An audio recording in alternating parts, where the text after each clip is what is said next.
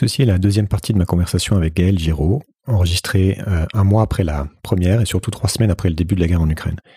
Mes questions tournent donc autour des conséquences du conflit sur l'économie et plus largement sur ce à quoi il faut s'attendre sur la base du diagnostic posé par Gaël dans la première partie.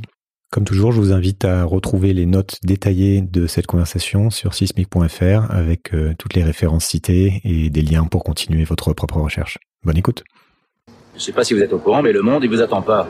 Le monde, il bouge. Et il bouge vite. Bienvenue sur Sismic. Rien de tout ça n'est réel. Qu'est-ce que le réel? Quelle est ta définition du réel? Chaque génération, sans doute, se croit vouée à refaire le monde. Notre savoir nous a fait devenir cyniques. Nous sommes inhumains à force d'intelligence. L'humanité est menacée dans ses fondamentaux. Tu dois trouver dans tes rêves l'avenir pour lequel tu as envie de te battre. Donc nous avons été coupés sans, sans pouvoir finir. Euh, on va donc reprendre là, euh, là où nous étions arrêtés, sauf qu'entre-temps, la Russie a décidé d'envahir l'Ukraine. Enfin, Poutine a décidé d'envahir l'Ukraine, ce qui change pas mal de choses. Ça ne change pas les structures euh, dont on a parlé de, pendant une heure, mais c'est important de, de regarder ce qui se joue en ce moment pour nos économies et de réfléchir à comment est-ce que ça met tout d'un coup en lumière aussi certaines des choses dont on a parlé. Donc interview deuxième, deuxième partie qui commence. Donc la Russie envahit l'Ukraine depuis, euh, depuis un mois. On en parle évidemment beaucoup et partout. Et la problématique économique est au centre du conflit, notamment parce que les Occidentaux euh, ont décidé de ne pas s'engager militairement et donc utilisent des sanctions économiques pour tenter d'affaiblir euh, la Russie de Poutine. Et ce conflit met en avant beaucoup de sujets dont on a un peu parlé. J'en cite quelques-uns. Le lien entre gaz, pétrole et PIB. Et on voit que l'Europe est incapable de se priver des importations russes parce que ça équivaudrait de fait à se mettre volontairement en récession. Euh, la fragilité des économies déjà surendettées et les risques qu'on voit apparaître sur la monnaie dans un contexte déjà euh, tendu, dont on va reparler, l'impact de la spéculation financière sur le cours des matières premières et des produits agricoles qu'on voit déjà s'envoler et qui commence déjà à causer des troubles, comme ça avait été le cas il y a des années euh, avec certaines conséquences comme les printemps arabes, etc. Donc à surveiller. Et puis, plus largement, un risque de déconnexion entre les économies occidentales, l'économie russe, voire l'économie chinoise, à voir comment la, Chine va jouer sa partition. Et on voit, euh, par exemple, que la Chine commence à discuter la possibilité d'acheter son pétrole en yuan à l'Arabie Saoudite et peut-être donc à la Russie. Donc il y a plein de choses. Ça, arrive dans un contexte euh, très particulier. Quelle est votre analyse de ce qui se joue autour de, ce conflit et de ce que ça révèle? Et on parlera ensuite de ce à quoi il faut s'attendre. Alors mon point de vue, c'est que je pense que tout le monde a, remarqué que l'Ukraine est un Eldorado, un Eldorado agricole. L'Ukraine euh, a des terres extrêmement fertiles qui peuvent nourrir jusqu'à 600 millions de personnes. Donc même pour la Chine, c'est intéressant. Ça fait presque la moitié de sa population, euh, sans parler de la Russie évidemment. Euh, L'Ukraine est également un Eldorado minier qui est l'un des tout premiers exportateurs dans toute une série de minerais qui sont cruciaux pour l'industrie occidentale. Et l'Ukraine a une population de 40 millions d'habitants, très éduqués, qui peuvent travailler. En témoigne par exemple la, rapidité avec laquelle les Européens aujourd'hui se dépêchent de proposer des, de faire des offres d'emploi aux Ukrainiens réfugiés qui sont arrivés chez nous. Euh, ça vaut la peine de remarquer qu'il y a une des routes de la soie chinoise qui passe par l'Ukraine, celle qui relie Moscou à Istanbul. Et donc, euh, mon hypothèse, c'est que il y a un certain temps, la Chine et la Russie se sont mis d'accord sur le fait qu'il serait pas mal que euh, la Russie puisse entre guillemets pacifier l'Ukraine, de manière que ces deux pays puissent faire du commerce euh, tranquillement en Ukraine et en particulier récupérer l'accès aux ressources souterraines, minières et énergétiques de, de l'Ukraine. Alors, la, la, la provocation qui a été faite par l'OTAN de proposer l'entrée de l'Ukraine dans l'OTAN, évidemment, venait complètement bouleverser ce plan. Et c'est probablement ça qui a précipité ou accéléré une décision d'invasion militaire de, l'Ukraine qui, comme vous le savez, se passe très mal, puisqu'elle avait été apparemment très très mal préparée. Alors les conséquences, mais vous en avez, euh, vous y avez fait allusion. Hein, on, va certainement vers, disons, des, des, pénuries alimentaires dans un certain nombre de pays qui dépendent des exportations euh, agricoles ukrainiennes et russes hein, qui sont par exemple les deux premiers exportateurs de blé hein, sur la planète. Euh, donc en particulier, pour ne citer qu'un exemple, l'Égypte euh, se prépare déjà à avoir des émeutes de la faim euh, cet été, ça c'est certain. Et puis il va y avoir certainement aussi des pénuries ou des, ruptures d'approvisionnement dans un certain nombre de minerais et peut-être également pour un certain nombre d'énergies. Donc, il y a toute un, une géopolitique aujourd'hui qui est en train de se remettre en place pour tenter d'empêcher une explosion du prix du gaz et du pétrole.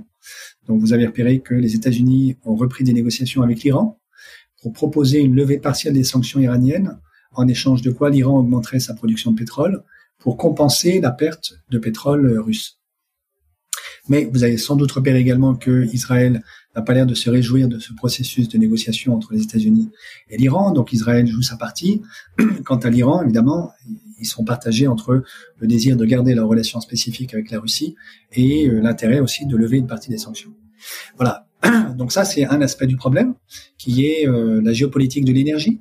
Euh, si je compte bien, en gros, même si les négociations avec l'Iran aboutissaient, une augmentation de la production iranienne ne suffira pas à compenser euh, l'absence d'exportation de pétrole et de gaz russe du côté de l'Occident. Donc on va quand même très certainement vers des ruptures d'approvisionnement ou en tout cas une pénurie partielle du côté du pétrole et du gaz dans les mois et les années qui viennent.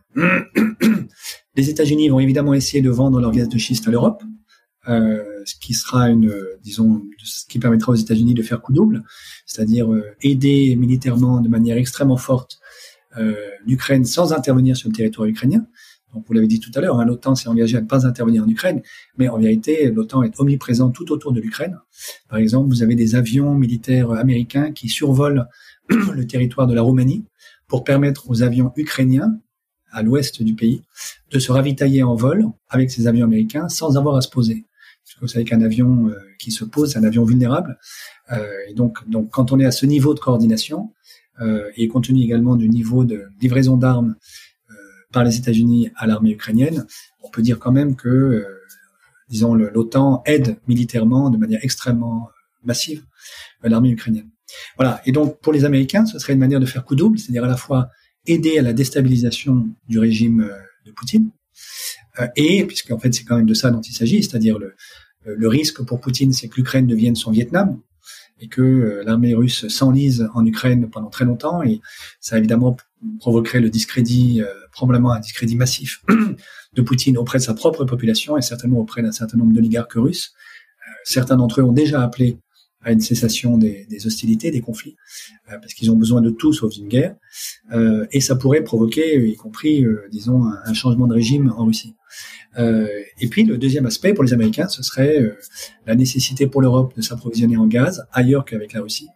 Euh, et les Américains certainement vont proposer d'exporter du, gaz de schiste. Il y a une alternative quand même pour la pour la pour l'Europe qui est le gaz algérien. On en avait parlé l'autre jour. Des promesses avaient été faites par la France il y a quelques années d'acheter du gaz à l'Algérie, promesses qui n'ont pas été tenues.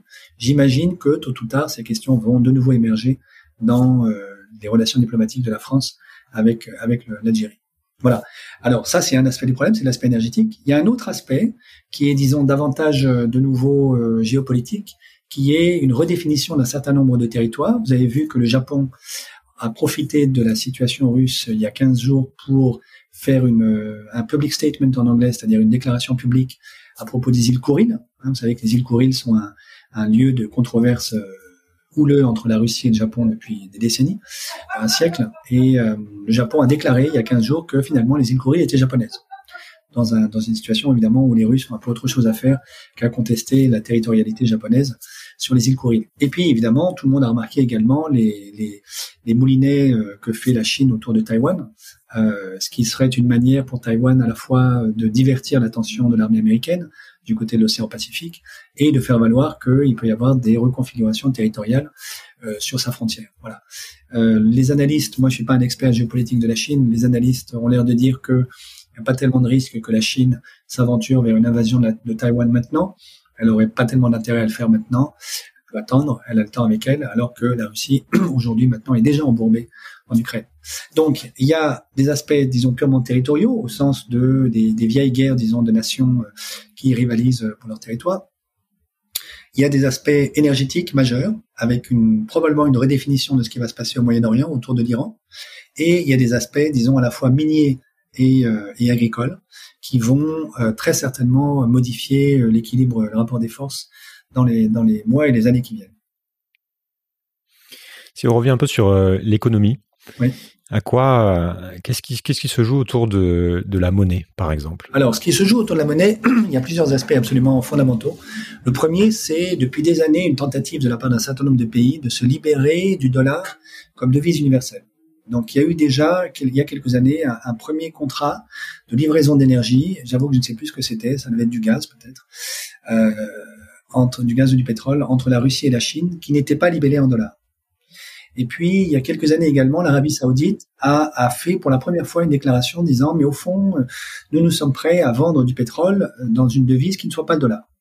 Aussitôt, les États-Unis ont tapé du poing sur la table et l'Arabie Saoudite est revenue sur sa proposition et a continué gentiment de vendre du pétrole contre du dollar. Aujourd'hui, euh, la situation pour la Russie, si elle est vraiment isolée financièrement de l'Occident, va l'obliger à accélérer, euh, disons, euh, dans la découverte ou la, la, construction de solutions alternatives au dollar. Euh, alors pour là, pour ça, il y a un certain nombre d'options pour elle. Le rouble n'est pas une devise internationale utilisable. En revanche, le yuan l'est évidemment, et donc euh, la Russie pourrait négocier avec la Chine, disons, la mise en place d'une ère de commerce international dans laquelle ce serait le yuan qui jouerait le rôle actuel du dollar. Et la Chine y a intérêt. Ça fait depuis 2008, en gros, Pékin a compris que les marchés financiers occidentaux étaient dangereux depuis la grande crise financière. Pékin a cessé de réinvestir la totalité de son surplus commercial euh, dans la city londonienne et, à Wall Street. Et Pékin essaie de diversifier son surplus commercial de manière à ne plus dépendre du dollar. Et donc, euh, ça donc en fait, l'Ukraine risque d'accélérer euh, cette progressive libération, entre guillemets, de la part d'un certain nombre d'économies de la suprématie du dollar. Les États-Unis veillent là-dessus comme le lait sur le feu parce qu'ils savent que si un jour le dollar cessait d'être la, la, devise universelle, il commencerait à avoir de sérieux problèmes économiques, en particulier la dette publique commencerait à devenir un problème. Hein. Vous connaissez cette, cette exclamation très connue dans les années 70, euh, le dollar est notre monnaie, mais c'est votre problème. Le fait qu'elle soit la devise mmh. universelle permet aux États-Unis de continuer de s'endetter ad libitum, puisque tout le monde, d'une certaine manière, a intérêt à euh, recycler ses dollars en, en, achetant de la dette publique américaine. Voilà. Le jour où le dollar n'est plus... Oui, et puis il faut... Oui. Faut, faut se souvenir que ce qui s'était passé justement avec la fin des accords de Bretton Woods mmh. euh, et de l'État noir, c'était, euh, ça revenait, certains disent, à, à à faire à faire défaut en fait sur la dette américaine, c'est-à-dire qu'ils s'étaient engagés oui, à, à rembourser des voilà. équivalents or. Donc plutôt que de faire défaut, ils étaient dit ça vaut ça vaut plus de, de l'or, donc voilà. Exactement. Donc ça leur a permis hop, de recommencer à zéro. Oui. Donc c'est c'est un enjeu majeur euh, qui est en train de, enfin qui justement la domination du dollar est un enjeu de puissance majeure. Oui. Euh, et là, donc c'est, on, on, peut voir cette crise comme un accélérateur de, de tendance qui était déjà euh, en place, puisque voilà. Tout à fait. Alors, là, Puisque la Chine aussi a, détient une, une, grande partie de la dette américaine, donc a un pouvoir, un pouvoir aussi de levier là-dessus. Oui, de voilà. moins en moins. Hein. Elle a commencé à, depuis 2008, elle essaie de s'en débarrasser. Euh, justement pour euh, recycler euh, son surplus commercial dans son économie domestique. Hein. C'est ça le grand tournant de 2008 hein, pour la Chine, c'est que elle décide finalement d'inonder son propre marché domestique avec son surplus commercial, et pour ça elle a besoin que celui-ci ne soit plus libellé en dollars. Donc elle a cessé de racheter de manière systématique la dette publique américaine. C'est ça qui explique la montée des, salaires chinois euh, sur la côte est, qui ont favorisé l'émergence au fond d'une classe moyenne chinoise capable d'absorber le surplus industriel chinois. Hein. Donc là, il y a eu un changement complet de paradigme économique en Chine depuis 2008. Alors, sur cette question de la monnaie, il faut rajouter encore un, une codicie qui concerne les crypto-monnaies. Donc, il y a un certain nombre de, questions qui se posent aujourd'hui sur la capacité qu'aurait la Russie à échapper aux sanctions économiques qui lui sont infligées par l'OTAN, euh, disons par les pays occidentaux, en euh, utilisant des circuits de commerce international libellés dans des crypto-monnaies. Alors pour l'instant, si je comprends bien, je suis pas non plus un spécialiste des crypto-monnaies. Pour l'instant, si je comprends bien, ça n'est pas techniquement complètement faisable, au sens où la, Russie ne pourrait pas à la fois être, disons, isolée du système SWIFT et compenser la totalité de son commerce international avec des crypto-monnaies. Mais à terme, ça pourrait le devenir. D'où le fait que Washington euh, ait commencé à, à déclarer qu'il allait falloir réfléchir à une régulation des crypto-monnaies. Euh, ce qui est bien compliqué, c'est-à-dire que malheureusement, les États-Unis s'en rendent compte très tard. Euh, il est possible que le verre soit déjà dans le fruit et que dans quelques années, euh, il soit vraiment possible pour un pays comme la Russie de s'isoler complètement des relations internationales classiques pour euh, s'en remettre à une espèce de marché noir international qui serait entièrement libellé en crypto-monnaie. Certains, certains ont, sur cette question-là, certains trouvent ça d'ailleurs assez positif. Euh, il y, a, y a deux, il y a deux, deux discours. C'est-à-dire d'un côté, on va dire ah oui, ça nous permet les crypto-monnaies nous empêcheraient de contrôler un pays qui se tiendrait, qui se comporterait mal comme ça. Et d'autres vont dire bah justement, c'est-à-dire ça empêche les Américains de contrôler euh, le comportement d'un pays et donc ça ça met un peu tout le monde à jouer égal. Je comprends, je comprends. Moi, je, ma position, elle est, c'est une position tierce qui est, euh, c'est le, l'enjeu est beaucoup plus grave en fait que simplement, euh, disons, la rivalité entre la Chine et les États-Unis. Pour dire les choses de manière simple, c'est que les crypto-monnaies remettent en cause quelque chose de beaucoup plus fondamental, qui est la relation de l'État à la société. Puisqu'au fond, jusqu'à présent, une monnaie, c'est quand même une monnaie qui ultimement est émise et garantie par l'État et qui a cours et à laquelle tout le monde croit parce que tout le monde sait qu'il y a un État derrière. Autrement dit, il y a un tiers, euh, pour reprendre l'expression de, Pierre Legendre, hein, un grand anthropologue français, euh, ou d'Alain Supio, il y a un tiers qui garantit la fiabilité de la relation, de la transaction monétaire. Et ce tiers, c'est l'État. À partir du moment où on fait des crypto-monnaies, il n'y a plus de tiers. Vous êtes complètement livré, en fait, au mécanisme de, d'encryptage de la monnaie et aux ingénieurs qui l'ont qui l'ont fait et à l'équipe de gens qui vous proposent de transacter dans cette monnaie. Pourquoi avoir davantage confiance dans cette équipe que dans un État? C'est une vraie question. Et voulons-nous organiser aujourd'hui, disons, un commerce international qui échappe complètement, pas simplement aux États-Unis et à la Chine, mais à toute forme de régulation euh, souveraine? Ça veut dire que c'est une remise en cause extrêmement grave de, on pourrait dire, l'ordre international qui s'est élaboré après les accords de Westphalie au XVIIe siècle. Hein, vous voyez, c'est-à-dire, que l'État, les États et le concert des nations n'est plus le lieu de règlement des relations internationales. Et ça, potentiellement, je crois que c'est extrêmement grave. Hmm. Vaste sujet. Si on revient un peu sur l'Europe et toujours sur la problématique économique, on voit que euh, l'inflation euh, revient, qu'elle est accélérée par, euh, par ce qui est en train de se passer, notamment le, les risques sur la hausse des prix des matières premières et, de, et, de, des, de l'énergie. Qu'est-ce que, à quoi il faut s'attendre en fait? Qu'est-ce qui est en train de se passer? On a déjà parlé du contexte dans lequel on était, où on a une dette qui a augmenté, on est dans, on, construit toujours plus de dettes. Euh, on, maintenant, on voit aussi que la Fed utilise ce prétexte de la guerre en Ukraine pour refaire encore un quantitative easing énorme et donc remettre encore plus de dettes, donc remettre une pièce de la machine. Donc probablement qu'on on va s'attendre à se voir que les, les, les, marchés vont probablement aussi euh, prendre cette inflation en compte et remonter. À quoi est-ce qu'il faut s'attendre et quelles sont les, conséquences euh, sur l'économie européenne? Alors, bien malin celui qui peut donner des, faire des prédictions sur la manière dont tout ceci va évoluer. Euh, ce qui me semble assez clair, c'est que je, ne crois pas à un scénario où on ait une augmentation tranquille et continue de, des prix des matières premières et de l'énergie euh, de maintenant à 2030. Euh, ce qui me paraît beaucoup plus vraisemblable, c'est qu'on ait une très forte volatilité du prix des commodities, donc à la fois des matières premières et d'énergie, parce que on peut avoir des pics. Si vous voyez par exemple, si euh, à l'été, euh, au moment où une, partie de la population sur la planète a besoin d'air conditionné pour euh, tenir à cause de la chaleur, si on manque de production d'électricité parce qu'on manque de pétrole, admettons, euh, tout simplement parce que le pétrole iranien ne suffit pas à compenser le pétrole russe, à ce moment-là, on risque d'avoir une flambée des prix, mais cette flambée des prix devrait probablement provoquer un début de récession. Ce début de récession provoque une baisse de la demande qui fait chuter de nouveau les prix. Et donc, mon, disons, euh, educated guess en anglais, c'est plutôt qu'on risque d'avoir une très forte volatilité avec des prix des matières premières et de l'énergie qui vont faire des, des montagnes russes, comme ça avait été le cas d'ailleurs en 2008. Donc avec un baril du dollar qui peut monter à, un prix du baril pardon du pétrole qui peut monter à 200 dollars, ça c'est tout à fait possible, et puis s'effondrer de nouveau à 40 ou à 20 euh, tout simplement parce que l'économie mondiale sera en récession à cause du prix du pétrole. Alors ça, est-ce que c'est une bonne nouvelle? Certainement pas, parce que ça veut dire que ça va nous priver de toute visibilité sur l'évolution des prix de, des matières premières et d'énergie. Euh, ça va certainement ralentir encore plus les investissements euh, dans, en infrastructure d'extraction d'énergie, euh, en tout cas d'énergie fossile. Alors, c'est une bonne nouvelle pour le climat, c'est une mauvaise nouvelle pour les économies qui dépendent énormément du pétrole.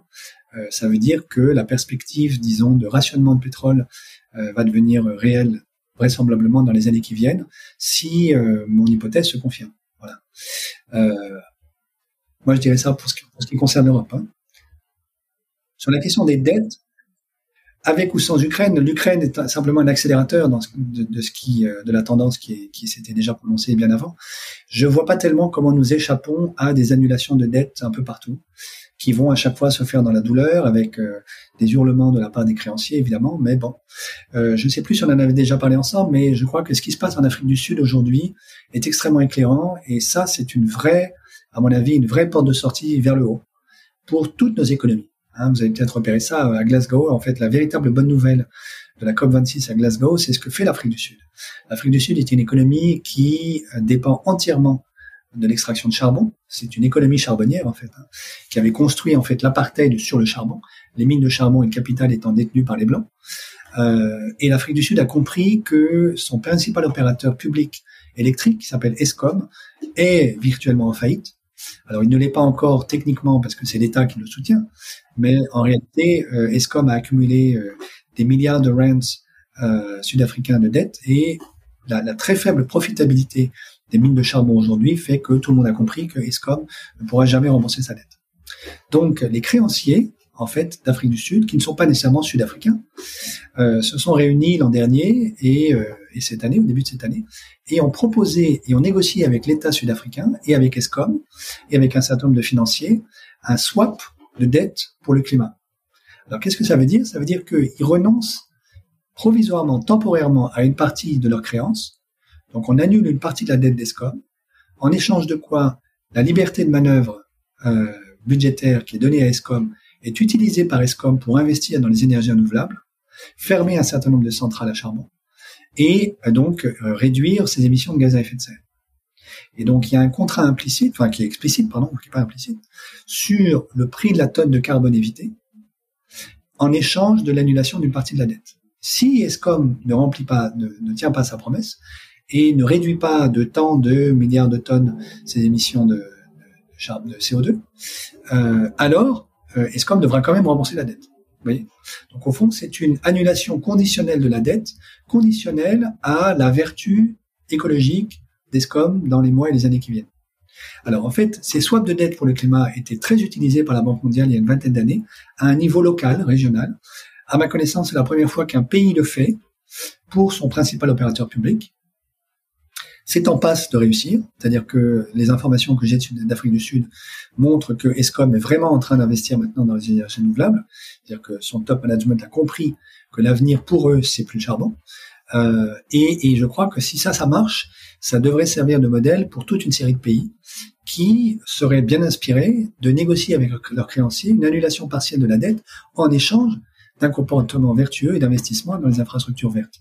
On pourrait très bien le faire en Europe, et c'est ce que j'ai proposé depuis très longtemps en fait, hein, depuis 2013, pour ce qui est de la dette publique européenne qui est détenue au bilan de la BCE.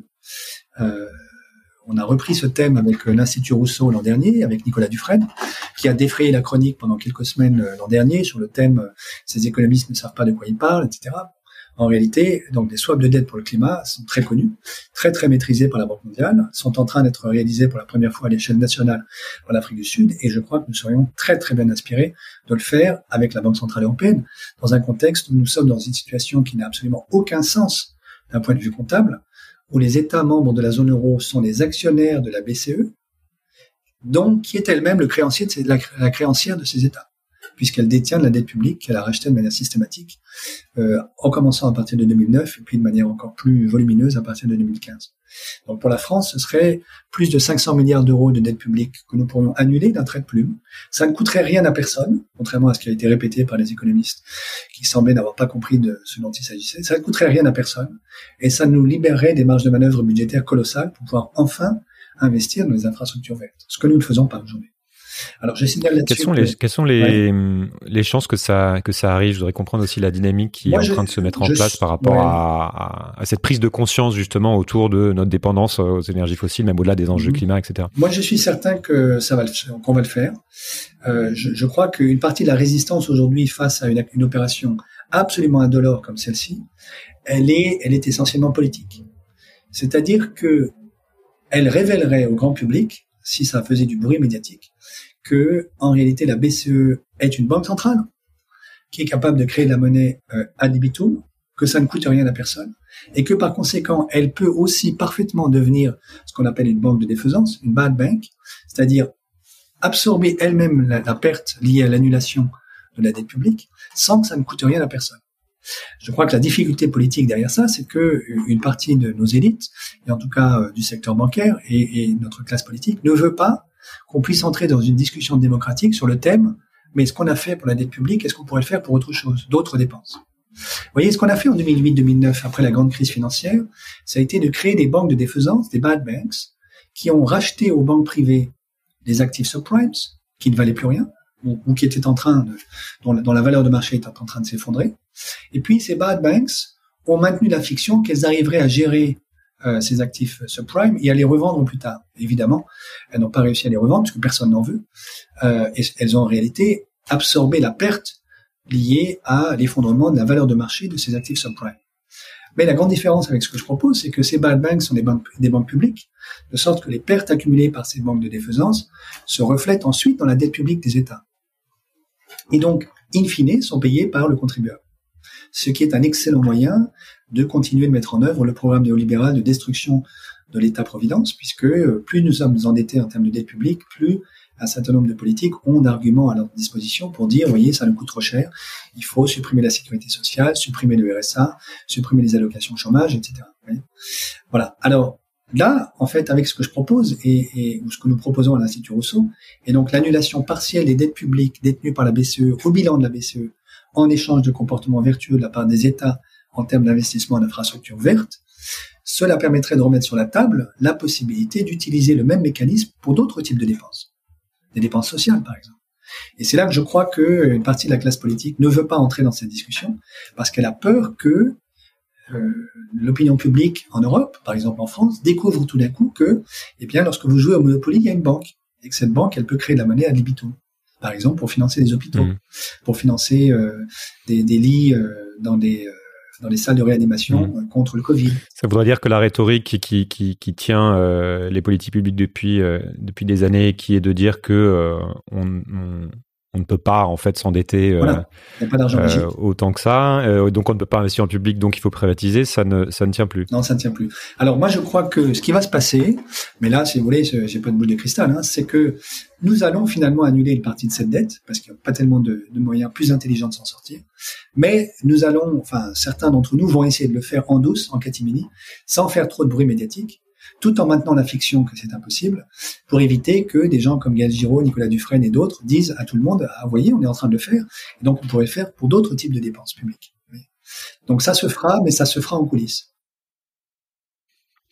On est, en, il reste quelques jours hein, avant la présidentielle en France. Est-ce que, euh, par rapport à tout ce qu'on s'est dit là, est-ce que euh, il y a, sans vous positionner euh, nettement, mais comment vous analysez le discours des, des candidats? Est-ce qu'il y a, vous voyez des candidats qui ont une lecture économique qui vous semble particulièrement pertinente par rapport à ce qu'ils jouent ou, ou pas? Ce que j'observe, mais, je suis aux États-Unis, donc je suis loin et je n'arrive pas à suivre de près la campagne présidentielle française. Puis surtout, je ne sens pas la manière dont elle trouve un écho ou non dans le corps social français. Mais ce que j'observe donc de très loin, c'est que euh, il n'y a quasiment pas de débat. Euh, nous avons une non-campagne en vérité. Euh, Bon, d'une certaine manière, parce qu'une bonne partie de la classe politique estime que les dés sont jetés, à tort ou à raison. Donc, euh, cette, cette partie-là de la classe politique pense qu'elle n'a pas besoin de faire campagne, j'imagine. Euh, et que, du coup, les, les, grandes questions économiques, en particulier la question de l'inflation, est complètement absente des débats, des débats de la présidentielle. Alors, si vous voulez, du point de vue du programme économique, ce que je constate, mais je ne suis pas du tout le seul à, à le faire, c'est que euh, la France insoumise a proposé un programme économique très cohérent, exactement comme en 2017, euh, à telle enseigne que même le MEDEF, euh, Geoffroy Roux de Bézieux, a fini par reconnaître que c'était un programme intéressant. Voilà. Euh, Europe Écologie Les Verts a également proposé un programme économique qui euh, va également dans un sens euh, voisin. Euh, je vois pas tellement de propositions analogues sur l'autre partie de l'échiquier politique. Mais je crois que parce que cette autre partie de l'échiquier politique estime qu'elle n'a pas à faire campagne sur des questions économiques, euh, sur lesquelles elle croit qu'elle est légitime, euh, mais qu'elle a à faire campagne sur d'autres sujets, davantage liés à la question de l'immigration, la sécurité, etc. Comment est-ce que les individus, les gens qui nous écoutent, peuvent euh, intégrer ces, toutes ces problématiques-là et tous ces enjeux dans leur réflexion sur leur propre avenir? Comment on, comment on se prépare à cette situation actuelle et aux risques potentiels, s'ils existent pour, pour les citoyens? Alors les risques existent vraiment, disons les risques liés à la, disons, la dégradation écologique, hein, désastre écologique, sont très sérieux pour la France. Euh, bon, ils sont bien connus, je les redis hein, rapidement. C'est euh, d'une part la fonte des glaciers du côté des Alpes, euh, qui va bouleverser, disons, un certain nombre de cours d'eau, et donc bouleverser certainement le cycle de l'eau dans toute la partie est-sud-est de la France. Euh, il va y avoir également des bouleversements du cycle de l'eau un peu partout sur le territoire. Donc il y a un certain nombre de projections, notamment faites par WRI, de World Resource Institute, qui estiment qu'on peut avoir jusqu'à un manque d'accès à l'eau potable en France euh, supérieur à 20% d'ici 2040. 2040, c'est juste après-demain. Euh, donc moi je dirais pour les Français, pour les citoyens français, il y a un premier objectif majeur qui est de comprendre comment l'accès à l'eau potable va pouvoir se réaliser dans les deux décennies qui viennent. Euh, vous savez aussi que les infrastructures d'adduction d'eau potable en milieu rural français sont vétustes. Elles auraient dû être renouvelées il y a une dizaine, une quinzaine d'années. Elles ne l'ont pas été pour des raisons strictement budgétaires. Euh, et donc, si l'État français aujourd'hui ne met pas la vingtaine de milliards d'euros qu'il faut pour pouvoir euh, réhabiliter ces infrastructures, nous avons énormément de fuites aujourd'hui et c'est criminel parce que nous allons manquer d'eau. Donc là, il y a tout un enjeu, à mon avis, central. Je pense que ce serait très, très, ce serait une très bonne idée qu'il y ait des, collectifs de citoyens qui s'organisent à la base pour interpeller les collectivités territoriales et commencer à réfléchir avec des chercheurs, avec des ingénieurs sur la manière dont la situation d'accès à l'eau potable va, va évoluer en France dans les décennies qui viennent. Ça me paraît l'urgence numéro un au niveau du citoyen. Euh, là-dessus, il n'est pas du tout évident qu'on puisse s'exonérer de la nécessité de construire des usines de désalinisation de l'eau de mer. Euh, nous avons la chance d'avoir accès à un énorme littoral en France, donc autant en profiter. L'Espagne et le Portugal sont en train déjà d'investir dans des usines de désalinisation de l'eau de mer, le, Maroc et la Tunisie également. L'Italie, pas du tout à ma connaissance, et la France, je ne sais pas, mais je n'ai pas eu connaissance de, de plans euh, d'investissement dans cette direction. Donc, là, je crois qu'il y, a un premier faisceau de sujets sur lesquels il faut absolument que les citoyens euh, aient une réflexion la plus aboutie possible, un peu dans le sens de ce qui avait été fait par l'excellent rapport d'Hervé Letreut autour de l'Aquitaine. Hervé Letreut est un, grand climatologue français qui a fait il y a quelques années un rapport avec, au fond, on pourrait dire une espèce, une espèce de science participative, où il a, il a organisé une discussion entre des climatologues de très haut niveau et des citoyens euh, entre guillemets de la base, parce que euh, sa conviction, il avait absolument raison, c'est que les citoyens ont un savoir sur les détails, si vous voulez, avec une granularité extraordinaire, les détails de l'évolution des écosystèmes et de la biodiversité locale, et donc par exemple de l'accès à l'eau, que aucun chercheur ne peut euh, ne peut obtenir raisonnablement dans un temps raisonnable. Voilà. Et donc, euh, je crois que des initiatives comme celle du rapport Le Treut sur l'Aquitaine il y a quelques années sont extrêmement intéressantes et permettraient, en fait, au niveau territorial, si vous voulez, d'avoir de l'information euh, sur la manière dont les choses vont évoluer et dont on peut s'y préparer. Donc, il y a l'accès à l'eau, il y a, euh, disons, le, le nitty-gritty, comme on dirait en anglais, donc le détail avec une très fine granularité de l'évolution de la biodiversité des écosystèmes naturels au niveau très local, avec un dialogue, à mon avis, qu'il faut organiser entre, si vous voulez, des conventions citoyennes et euh, les scientifiques. Voilà. Et puis ensuite, il y a les grands sujets que, que, que nous connaissons tous. Comment protéger la forêt, notre forêt, euh, et continuer de, de, de limiter l'artificialisation des sols. Protéger la forêt, ça veut dire la protéger contre un certain nombre de, de ravageurs qui euh, menacent de la détruire, mais la protéger aussi contre des tempêtes du type de celle de 1999 qui peuvent continuer de la ravager et dont la sévérité risque d'augmenter avec le réchauffement climatique. La protéger également contre les incendies. Euh, il n'y a pas que en Californie et en Australie qu'il y a des grands incendies ou en, ou en, Grèce. On risque aussi d'avoir des incendies majeurs en France. Donc là, il y a un grand enjeu de, euh, de se ressaisir collectivement de nos forêts pour les protéger. Euh, il y a la question également de la destruction du littoral, hein, qui va être euh, progressive, mais très réelle, à, la, faveur de la montée du niveau de la mer. Voilà, donc il y a toutes ces questions-là, à mon avis, qu'il faut appréhender, sur lesquelles, euh, à mon sens, pour l'instant, l'État est complètement démissionnaire, ou très largement, euh, et qui nécessitent une reprise en main collective au niveau des collectivités territoriales, de conventions citoyennes et de l'État. Sur euh, peut-être à plus court terme, sur l'économie, sur par rapport à l'inflation aussi ou au risque risque financier? Oui, alors sur la question du risque financier, c'est clair que, euh, de mon point de vue, hein, Euh, mais ça fait un certain temps que je le dis déjà, et comme ça n'est toujours pas arrivé, un certain nombre de mes interlocuteurs me disent, mais tu vois, à force de te tromper tout le temps, un jour tu finiras, par avoir raison. Mais euh, nous continuons d'être sur une bulle spéculative financière gigantesque qui ne peut pas ne pas un jour éclater. Je vois pas très bien comment on échapperait à ça. La question c'est comment et quand, personne n'en sait rien. Mais en tout cas, je, déconseillerais très très massivement d'investir aujourd'hui sur les marchés financiers. Euh, et vis-à-vis -vis de l'inflation, évidemment, plus nous réussissons à nous libérer de notre dépendance vis-à-vis du pétrole, euh, mieux nous nous porterons. Et je sais bien qu'il y a un certain nombre de situations dans lesquelles, il y a un certain nombre de situations très concrètes dans lesquelles il est impossible de survivre sans sa voiture et donc sans devoir faire le plein très régulièrement et donc sans être immédiatement pénalisé par le prix de la hausse du pétrole à la pompe.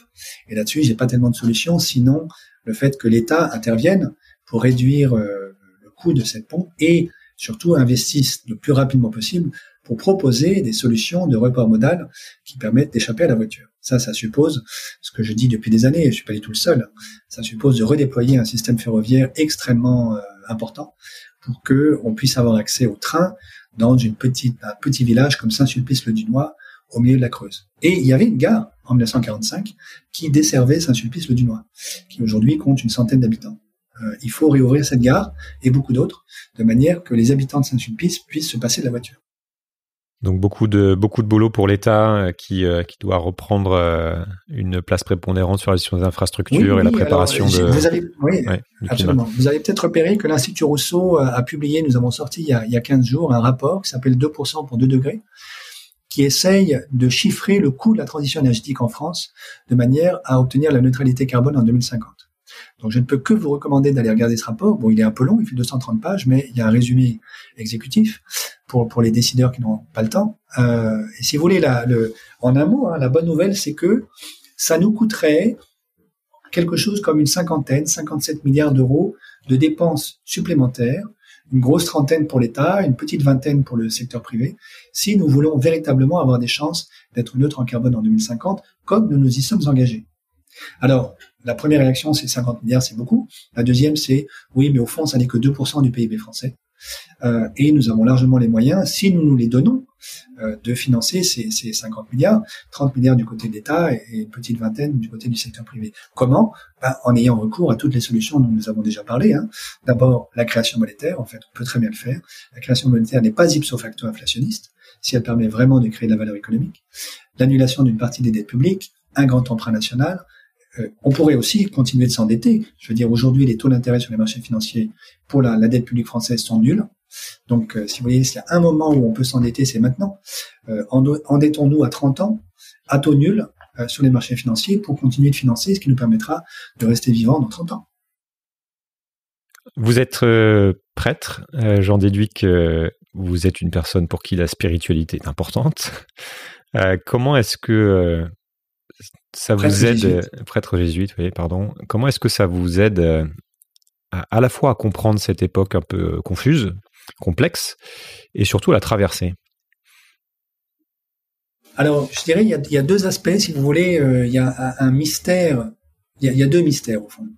Et le fait d'être prêtre jésuite m'invite, m'aide à rester attentif à ces deux mystères.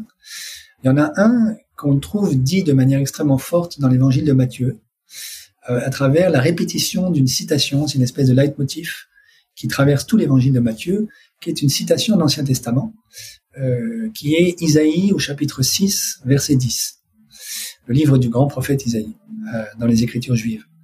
Et cette citation, elle dit la chose suivante, ils ont des yeux, ils ne voient pas, ils ont des oreilles, ils n'entendent pas. Et au fond, si vous voulez, c'est le lieu d'une espèce de surprise qui était déjà celle des écrivains du Nouveau Testament, mais qui était déjà celle du prophète Isaïe, ou de celui qui a écrit au nom du prophète Isaïe, qui est de, constater cette espèce d'aveuglement dans laquelle une partie de notre humanité continue de s'entêter euh, à l'égard des grands sujets qui nous traversent. Et aujourd'hui, manifestement, c'est la question écologique et la manière dont des pans entiers de notre société continuent de résister. Prenez l'exemple très très simple du, du, de, la, de la nourriture et de la manière dont nous devrions changer notre régime alimentaire. Une bonne partie d'entre nous devrait être végétarien. Moi, je suis végétarien. Euh, Qu'est-ce qui nous empêche, pour nous les adultes en bonne santé, d'être végétariens? Nous n'avons pas besoin de manger autant de protéines animales. Nous en mangeons trop, en vérité. Et, ce serait extrêmement sain et saillant pour tout le monde. Euh, et ça réduirait une bonne partie des émissions de méthane si nous troquions notre bol alimentaire euh, très carné contre un bol alimentaire végétarien. Mais vous voyez qu'il y a des tas de résistances psychologiques, sociales euh, dans l'usage de la viande. Au fond, quand on mange de la viande, c'est une manière de se rassurer nous-mêmes et de se redire à nous-mêmes que nous sommes bien au sommet de la hiérarchie des prédateurs sur cette planète. C'est extrêmement rassurant d'une certaine manière. Voilà. Et donc, si vous voulez, c'est une espèce de mystère, le mystère de l'iniquité, qui est euh, euh, cette violence du super prédateur que nous sommes continue de nous habiter, et elle se traduit par l'attachement d'un certain nombre d'entre nous, peut-être surtout des hommes, mais pas que, euh, à manger de la viande. Euh, et ça, ça renvoie à Isaïe 6.10. Oui, c'est cet aspect-là. Donc, d'une certaine manière, le, le fait d'être jésuite mm, me rend attentif à ce mystère qui date pas d'aujourd'hui, qui est l'entêtement. Alors, on pourrait dire dans la tradition chrétienne, on pourrait dire l'entêtement dans le péché, si vous voulez, dans la violence, euh, dans le refus de, de, de d'entrer dans un dialogue pacifique avec l'autre, qui, nous habite depuis des millénaires en fait. Et puis un deuxième mystère qui lui est positif, qui est au fond celui qu'incarne le Christ dans la tradition chrétienne. Si vous voulez, on peut relire les, les, les évangiles et les écritures du Nouveau Testament en voyant la figure de Jésus-Christ comme un sourcier. C'est-à-dire quelqu'un qui a traversé, passé sa vie à se rendre attentif, disons, aux sources d'énergie vitale, de sainteté, qui sont dissimulées dans les oasis cachées au milieu du désert euh, induit par Isaïe 6.10. Donc vous avez le désert, c'est-à-dire cette part de nous-mêmes qui reste violente et inhumaine, et puis vous avez quand même des sources cachées de d'empathie, de bienveillance, de générosité, euh, d'énergie positive qui va vers la vie, euh, qui a parmi nous. Et donc, euh, en tant que, que, prêtre jésuite, c'est ce que j'essaie de faire en permanence, et c'est ce qui me permet de tenir le coup, en dépit de toutes les mauvaises nouvelles qui nous arrivent en permanence. C'est-à-dire que j'essaie d'être attentif à la manière dont autour de moi, je vois des hommes et des femmes qui, malgré tout, continuent d'être généreux, d'être ouverts à l'autre, de vivre, on pourrait dire, selon la règle d'or, c'est-à-dire tout ce que vous voudriez que les autres fassent pour vous, faites-le pour eux. Regardez l'extraordinaire générosité des Polonais qui ont accueilli euh, euh plus d'un million cinq cent mille Ukrainiens en quelques jours, alors que le gouvernement polonais euh, était euh, extrêmement xénophobe il y a encore, quelques, il y a encore un mois. Voilà. À telle enseigne que le Premier ministre polonais a été obligé d'aller faire un voyage en train extrêmement risqué à Kiev pour montrer qu'il était également solidaire de l'Ukraine et tourner le dos à plusieurs années de, de politique raciste et xénophobe. Voilà. Donc c'était inouï, inédit. Les Ukrainiens eux-mêmes ont été, les Ukrainiens ont été très surpris, les Polonais eux-mêmes. Voilà. Et ça, c'est un signe. Si vous voulez, l'humanité est capable de cette générosité. Et je le vois tous les jours. Je vois ça avec les étudiants avec lesquels je travaille, mes, mes collaborateurs chercheurs dans le labo où je suis, les Français avec lesquels je reste en lien. Cette générosité-là, elle est beaucoup plus forte que la mort. Vous voyez il y a, y a une disposition à l'amour fondamentalement qui est vivante en nous. Euh, et euh, mon, mon, travail, si vous voulez, spirituel, c'est de rester ouverte aux sources de cette générosité-là, de cette tendresse-là, de cet amour-là, qui continue de sourdre euh, sous la terre, euh, par-delà des actes de violence dont nous sommes les complices. On finit de deux livres à lire absolument dans sa vie deux livres à lire absolument dans sa vie. Euh... C'est la question la plus difficile à chaque Alors, fois. oui, c'est sûr. Je peux quand même difficilement ne pas dire la Bible. Euh, je vous encourage à, à l'ouvrir. Finalement, il y a beaucoup de gens qui en parlent, mais on est moins nombreux à la lire vraiment, à l'ouvrir. Et, par exemple, prenez l'évangile de Marc, de Saint Marc, le deuxième évangile du Nouveau Testament, qui est le plus court. Si vous le lisez d'une traite, vous lisez en une heure, une heure et demie. Donc c'est très court. Euh, ça va beaucoup plus vite que lire un roman. Mais je vous recommande pas du tout de le lire en une traite. Au contraire, de le lire très lentement. Vous en lisez une demi-page tous les jours. Et puis, vous ruminez cette demi-page toute la journée. Et ça va fonctionner un peu comme, si vous voulez, une goutte d'eau sur une éponge. Vous voyez, la première goutte d'eau n'a quasiment aucun impact sur l'éponge. Elle est complètement absorbée. Mais la deuxième goutte d'eau, la troisième, etc., ça va humidifier l'éponge et euh, c'est comme, euh, si vous voulez, un baume sur le cœur, sur l'âme, sur votre conscience, qui vient petit à petit l'irriguer et lui faire voir le monde autrement. Voilà. Donc ça, c'est une lecture spirituelle. Une demi-page par jour, ça vous prend cinq minutes. Et puis vous la ruminez. Voilà. Et vous, elle, vous vous laissez habiter par elle. Ça, c'est une lecture possible. Et puis, le deuxième livre à lire absolument, alors là, je vais être très prétentieux, c'est le livre que je vais sortir finalement en septembre prochain, Composer un monde en commun, qui propose euh, une théologie politique de l'Anthropocène, c'est-à-dire au fond, on pourrait dire, une réflexion sur qu'est-ce qu'engage euh, la crise écologique du point de vue de la philosophie de la théologie politique qui nous habite depuis deux millénaires. Voilà. Comment est-ce que nous allons trouver des ressources spirituelles pour transformer nos institutions de manière à créer les communs dont nous avons besoin pour partager les ressources qui sont les nôtres, à la fois les ressources naturelles, on avait parlé de l'eau tout à l'heure, mais aussi les ressources symboliques, l'intelligence collective, de manière à relever le défi écologique. Donc la Bible, euh, le livre de Gaël Giraud, et, euh, un roman peut-être? Un roman, euh, alors un roman que j'aurais lu récemment, ça, ça, fait un petit moment que je lis plus beaucoup de romans. Euh, honte à moi. Euh, disons, j'aime beaucoup beaucoup ce qu'écrit Pascal Quignard. Donc tout ce qu'il a écrit, allez lire ça, c'est magnifique. Très bien, bah, merci beaucoup. Merci d'avoir pris tout ce temps pour pour décortiquer ces sujets complexes de manière un peu systémique. donc voilà, je pense que je pense que les auditeurs apprécieront. Merci beaucoup. Merci à vous. Voilà, cette longue conversation en deux temps est terminée. Comme vous le verrez sur sismic.fr, les notes sont longues et je pense que ça vaut le coup d'y jeter un œil si certaines notions évoquées vous ont semblé compliquées ou un peu vagues. Personnellement, je ressors de ces conversations avec Gaël Giraud et quelques semaines plus tôt avec Eva Sadoun en étant plus convaincu que jamais que si on ne comprend pas l'économie, on passe à côté d'une des structures fondamentales de notre société humaine, dont le fonctionnement explique en grande partie la trajectoire collective actuelle qui est la nôtre. Comme toujours, je vous invite à ne pas considérer que ce que vous venez d'entendre est parfaitement juste ou vrai. Il ne s'agit que d'un point de vue, forcément incomplet et forcément biaisé. Et ça vaut donc le coup de prendre du recul et d'aller découvrir d'autres regards, d'autres analyses pour in fine vous faire votre propre idée, comme toujours, en utilisant votre jugement et votre raison. Je suis Julien Devorex, Sismic est un projet indépendant et si vous aimez, je vous propose de me soutenir pour que je puisse continuer. Tous les détails sont sur le site du podcast, sismic.fr encore une fois. Merci par avance et à bientôt. changer le monde? Quelle drôle d'idée Il est très bien comme ça, le monde, pourquoi changer